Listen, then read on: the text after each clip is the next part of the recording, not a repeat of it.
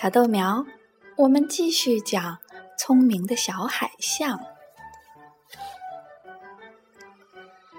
他一会儿要丽娜下水一起游泳，一会儿用鼻子在丽娜的身上到处乱顶，弄得人哭笑不得。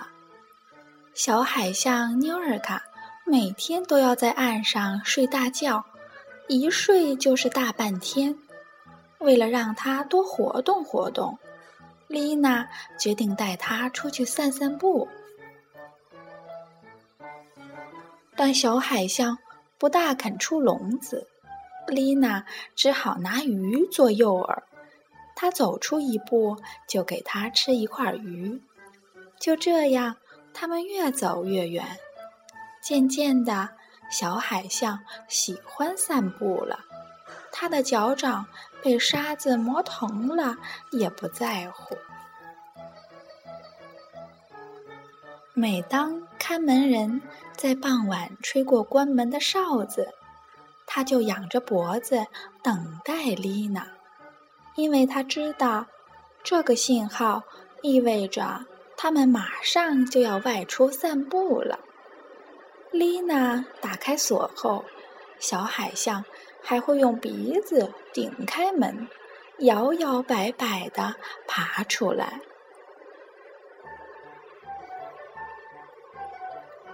小海象妞尔卡和孩子一样，不大喜欢医生。看见医生，总是伸着脑袋、张大嘴、乱吼。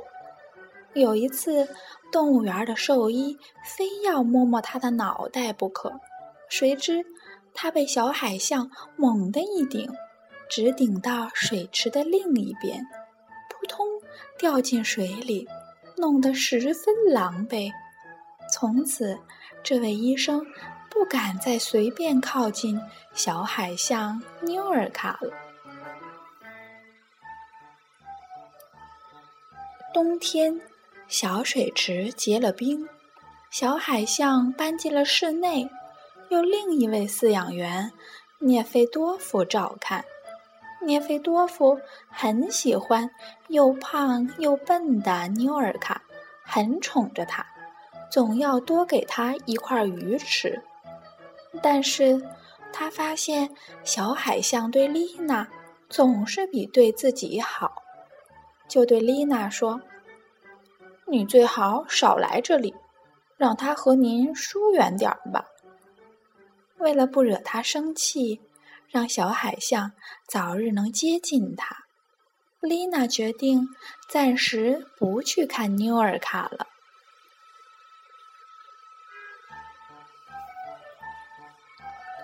一个多月后，丽娜路过那里，想看看小海象是否还记得她，就走了进去。这时，妞尔卡正躺在两米深的水下，从上面根本看不见他。丽娜轻轻地叫了一声“妞尔卡”，他却在水下听出了丽娜的声音。不知从哪儿来的一股麻利劲儿。一咕噜爬到岸上，站立起来。没等丽娜来得及躲开，两只前爪已经重重地搭在他的肩上了。水顺着丽娜的大衣往下淌。小海象妞尔卡用长满胡子的湿脸亲着丽娜的脸，那硬胡子差点把她的脸给刺破了。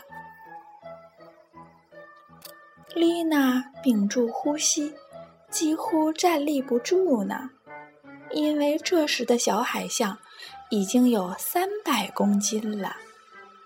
丽娜费了好大的劲儿才挣脱出来。这时，小海象妞尔卡跑到栅栏边，看着他，伤心的叫了好久。据说，他那天还掉了泪。什么东西都不肯吃。夜间，小海象妞尔卡用沉重的身体压坏了木栅栏。